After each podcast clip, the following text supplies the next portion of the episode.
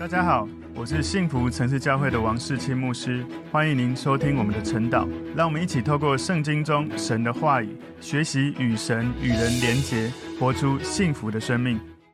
好，大家早安。我们今天早上要一起来看晨祷的主题是请求神的拯救，请求神的拯救。我们要默想的经文在诗篇七十九篇八到十三节。我们先一起来祷告。耶稣，谢谢你透过今天我们在早上晨祷的经文里面，帮助我们学习诗人的作者他们在向神祷告祈求的时候，他们的态度还有他们的内容，如何在你面前向你陈明他们心中的感受以及对你的祈求，也求主教导我们如何来学习来到你面前的祷告。感谢主，奉耶稣基督的名祷告，阿门。好，我们今天要。看的这个主题，晨祷的主题是请求神的拯救。我们默想的经文在诗篇七十九篇八到十三节。求你不要纪念我们先祖的罪孽，向我们追讨。愿你的慈悲快迎着我们，因为我们落到极卑微的地步。拯救我们的神啊，求你因你名的荣耀帮助我们，为你名的缘故搭救我们，赦免我们的罪。为何容外邦人说他们的神在哪里呢？愿你使外邦人知道你在我们眼前生你仆人流血的冤。愿被囚之人的叹息达到你面前。愿你按你大能力存留那些将要死的人。主啊，愿你将我们邻邦所羞辱你的羞辱加七倍归到他们身上。这样你的民，你草场的羊要称谢你。直到永远，要述说赞美你的话，直到万代。好，我们在今天的这个诗篇上面有写说是亚萨的诗，求主解救国家。那这个诗篇提到的历史事件，应该是在西元前五百八十六年，那时候巴比伦的军队哦摧毁了耶路撒冷城。在诗篇七十九篇里面，这个作者亚萨他请求神把注意力。转向这个逼迫神百姓的敌人，然后呢，亚萨他承认了过去这些以色列百姓累积许多的世代他们犯的罪，哈，在第八节，所以这篇经文可能是以这个巴比伦流放这一些以色列人的背景来看到，用一种痛苦的开始，从诗篇七十九篇一到四节，他很痛苦的跟神描述。以色列这个国家的敌人怎么样来摧毁了耶路撒冷？然后接下来在第五到第十节，他用一种悲痛的向神呼喊，求神惩罚敌人，帮助神的百姓。接下来他就用一种比较像是请求或者辩护的一种期待，求神拯救神的百姓。最后在第十三节，他用赞美神的誓言来做一个结束。他宣告，他相信，他做一个誓言，用信心持续来称颂神。今天的主题，请求神的拯救。我们把经文归纳三个重点：第一个，为神的荣耀拯救我们；为神的荣耀拯救我们。诗篇七十九篇第八节前半段这里说：“求你不要纪念我们先祖的罪孽，向我们追讨。愿你的慈悲快迎着我们。”所以他求神不要。记住以前这些历代祖先不断累积的这些罪孽，所以亚萨他代表被流放的幸存者来发言哦。他在神面前谦卑自己，承认以色列百姓对神所犯的这些罪，所以他们不能够继续否认自己的罪，而是他们要求神的饶恕，求神的慈悲怜悯，赶快降临到他们的身上。特别他讲到说先祖的罪孽。告诉我们，这个罪孽、这些罪恶，不断的在历代的先祖累积下来，几代的这些先祖累积的满满的罪恶，以至于就持续的影响到了下一代。所以，这个亚萨他就做这样的祷告祈求，求神的慈悲赶快临到我们的生命里面。诗篇七十九篇第八节后半段说：“因为我们落到极卑微的地步。”亚萨他在做一个认同性的祷告，他承认。包括他自己，也包括以色列哈，他自己是以色列的一份子，他们是卑微的。他用以色列百姓的身份向神承认，他们落到极卑微的地步。之前以色列百姓他们没有谦卑的在神面前悔改，而现在亚萨做一个认同性的祷告，代替以色列人谦卑的向神来悔改。诗篇七十九篇第九节前半段说：“拯救我们的神啊，求你因你名的荣耀帮助我们。”所以亚萨在他的祷告祈求里面，他很有智慧的跟荣耀的神来求助。他说：“求你因你名的荣耀帮助我们。”所以耶路撒冷的荣耀已经昏暗了，不再像以前那样的光荣。但是亚萨求神为了神自己的荣耀，为了神的百姓来行动，来拯救他们。诗篇七十九篇第九节后半段说：“为你名的缘故搭救我们，赦免我们的罪。”所以亚萨知道，如果从人来做的任何的赎罪都是没有用的，人为的是无用的，只有从神而来的所做的，才能够为我们所犯的罪能够赎罪。所以他说：“为你名的缘故搭救我们，赦免我们的罪。”所以亚萨在做这样的祷告的时候，当时圣殿祭坛都已经被摧毁了。他们根本无法再用过去献祭的方式再次拿动物的血来献祭，没有办法了。没有圣殿，没有祭坛，所以他寻求神的名，求神提供一个更大的赎罪祭。当然，我在想他应该不会知道耶稣了。不过，神有计划，就是透过耶稣基督成为最伟大的祭物。神是耶和华以勒的神，他必有预备。他在。新约的时代，以耶稣基督的名来搭救我们，赦免我们的罪。好像亚伯拉罕他在献祭的时候，他用一种信心，把神告诉他要献上儿子的事带到山上要献祭。可是呢，神必有预备，神为他预备了一个公羊，取代了他本来要献祭的儿子。所以，神是耶和华以勒的神，他是能够及时供应我们的需要的神。诗篇七十九篇第十节说：“为何容外邦人说他们的神在哪里呢？愿你使外邦人知道你在我们眼前生你仆人流血的冤。”所以这里说外邦人，他们竟然说他们的神在哪里？其实亚萨他在这个经文当中，他在祈求神，不是为了他个人想要报仇的心情，而是为了想要维护神的属性。亚萨他呼求神。对攻击他百姓的敌人进行报复，但是他不是要自己报复，他求神亲自来执行这个报仇的工作。所以，如果你去看《生命记》三十二章三十五节，让我们知道我们不能自己伸冤报仇。里面他说，他们失脚的时候，伸冤报应在我，因他们遭灾的日子近了。那要临在他们身上的必速速来到。在生命记三十二章四十三节说：“你们外邦人当与主的百姓一同欢呼，因他要伸他仆人流血的冤，报应他的敌人，洁净他的地，救赎他的百姓。”所以，我想亚萨知道，从摩西的这个摩西五经里面，也让我们看到神的百姓要呼求神来向他仆人伸冤。来向他仆人，来向他的百姓去报应这些敌人，救赎他的百姓。有时候我们在跟神祷告祈求的时候，我们不要把太多的焦点或情绪都是在自己的身上，而是要记得回到神的属性、神的本质、神的荣耀。因为你是靠着神的真理、靠着神的属性在呼求神，这样子的呼求祷告比较能够把焦点对准神的。心意，而不是对准自己想要复仇的心情。因为当我们的心情太多想要复仇的时候，我们会忘了自己，会甚至要求或命令神要照我们的期待要做事。这是今天请求神的拯救第一个重点，为神的荣耀拯救我们。第二个重点是怜悯被掳走的同胞，怜悯被掳走的同胞。诗篇七十九篇十一节前半段说：“愿被囚之人的叹息达到你面前。”所以亚萨想到他许多同胞被掳走，被关在巴比伦哈，他想到这些同胞，他心里就感觉到难过。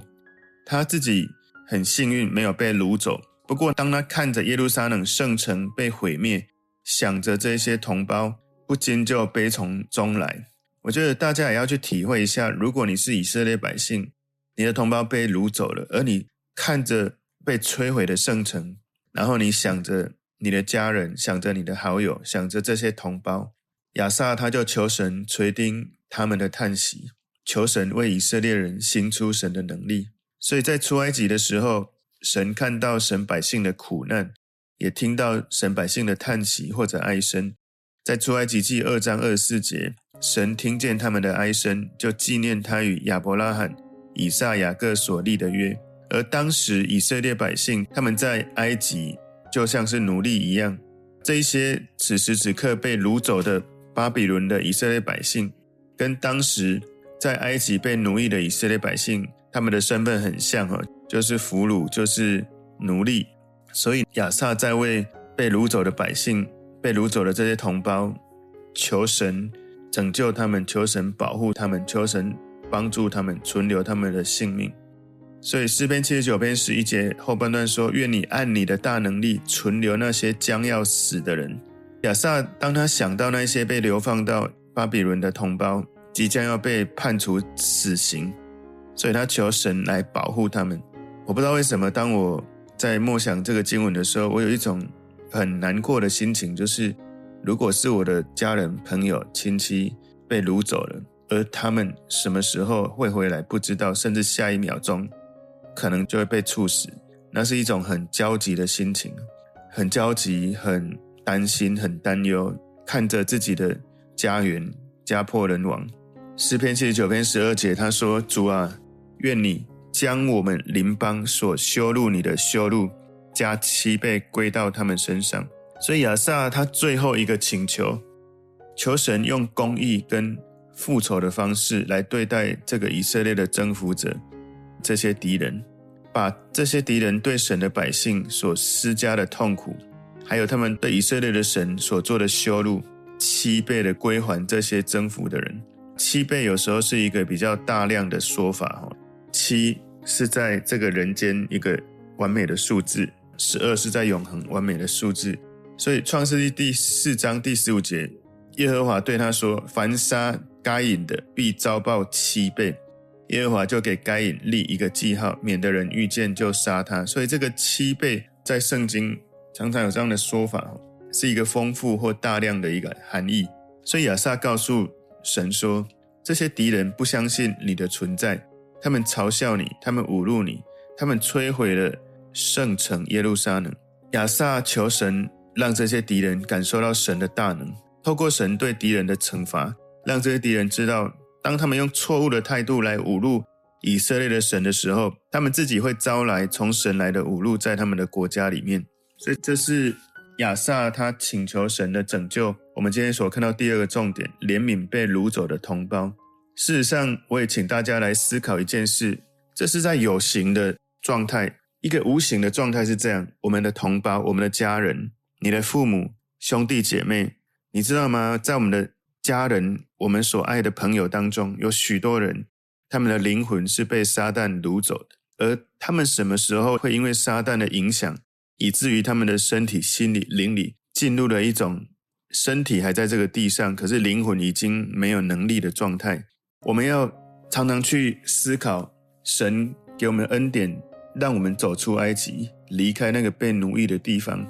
神给我们恩典，当敌人来掳走许多我们身边的所爱的人的时候，我们是在神的爱里面，在神的家里面，我们是有自由，是有神的同在，是有神的能力的人。所以，当我想到怜悯被掳走的同胞的时候，我们可不可以也想一想，我们所爱的家人、所爱的朋友，他们还没有认识耶稣，还没有经历救恩。我们是否有这样子的迫切求神来祝福他们，在他们离世之前能够遇见耶稣，能够经历神的爱，能够在我们有生之年看见我们所爱的家人脱离那些敌人的辖制，能够释放他们得到自由，能够让他们的心灵得到完全的自由，得到永生的盼望。今天请求神的拯救，第三个重点，用信心称谢赞美神。诗篇七十九篇十三节，这样你的民，你草场的羊，要称谢你，直到永远；要述说赞美你的话，直到万代。所以，当亚萨前面祈求神拯救、求神保护、求神为以色列百姓复仇的祷告之后，最后这一节经文，亚萨他用感谢神的方式来结束诗篇七十九篇。所以亚萨用一个正确的角度来看待神是他百姓的牧羊人，而以色列百姓是神的民，是神草场的羊。从这里让我们意识到一件事：身份一直都是一个很重要的，我们要厘清的一件事情。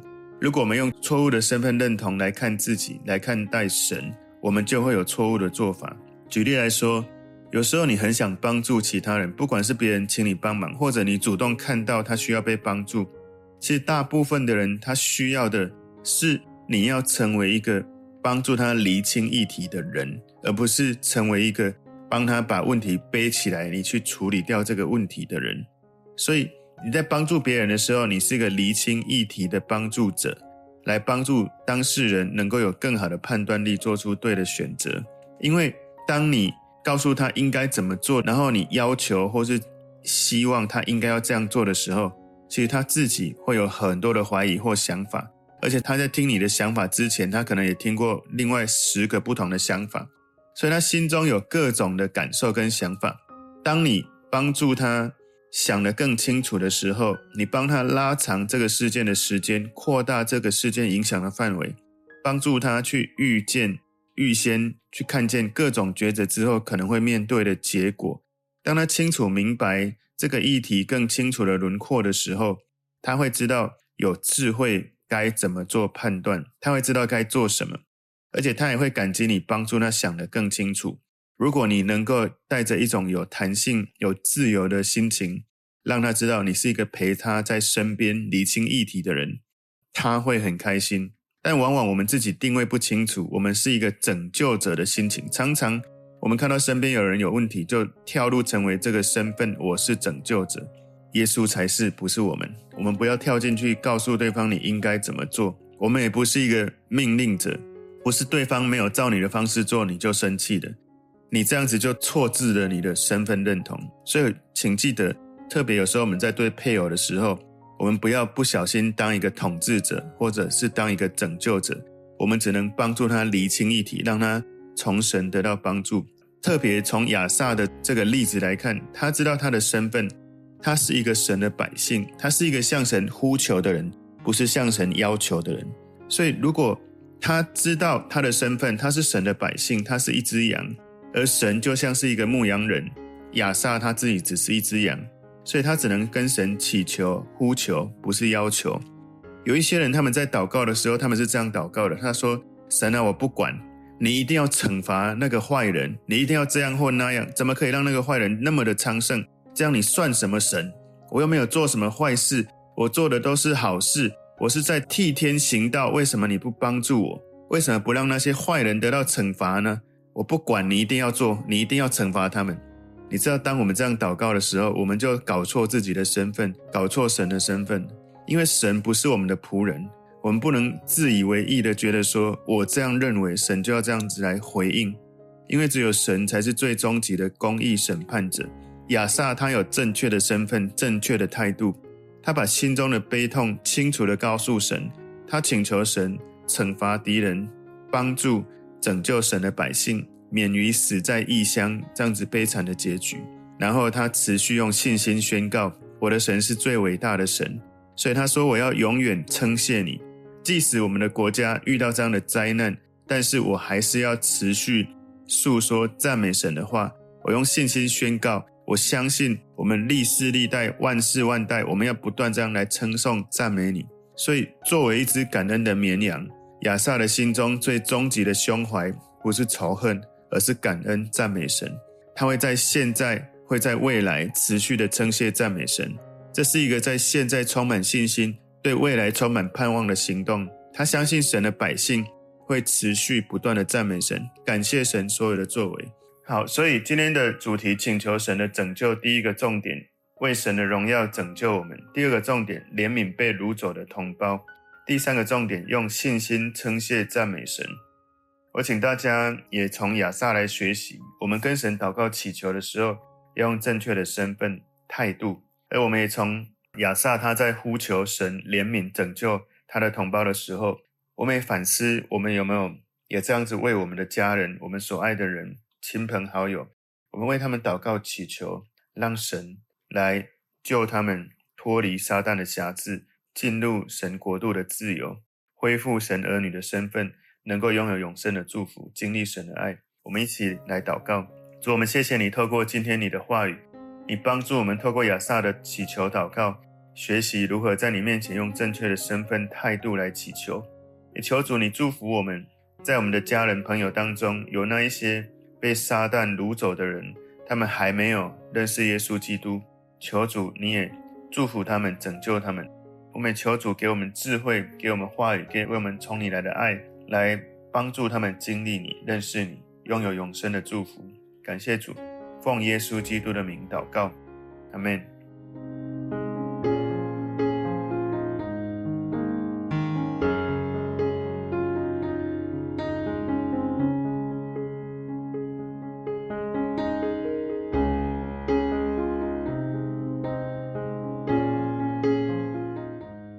如果这个信息对您有帮助，请您在影片下方按赞、留言，并分享给您的朋友，分享在您的 IG、Facebook、Line 或者其他的社群媒体上面，来祝福您的朋友。当然，也别忘了订阅我们的频道和开启小铃铛，这样您就可以收到我们最新的影片通知哦。